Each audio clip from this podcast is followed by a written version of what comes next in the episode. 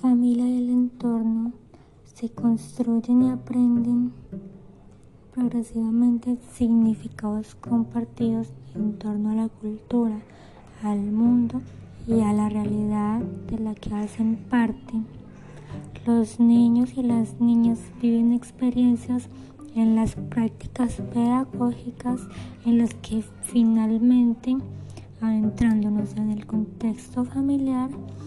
también hemos encontrado en la revisión de la literatura que las familias tienden a otorgar más importancia que los docentes de educación infantil y primaria a la adquisición por parte de los niños. De habilidades de las destrezas pueden fluir con más facilidad si se tiene ayuda de la familia para los docentes en esta pandemia un gran beneficio tuvo que presentarse una reinvención de parte y parte para trabajar de la mano con las familias. Por eso se considera importante tener dicho lazo de amistad y cooperativismo muy bien fortalecido,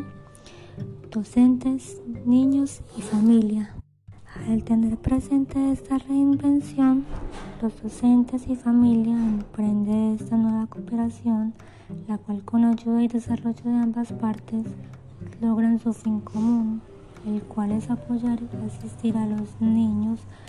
para lograr una formación armónica de conocimiento y apoyo emocional. De aquí nace nuestro proyecto como docentes, incluir a la familia durante esta época de pandemia en el desarrollo cognitivo y emocional de sus hijos en casa. También debe ser una tarea de los maestros acompañar los alumnos en sus viviendas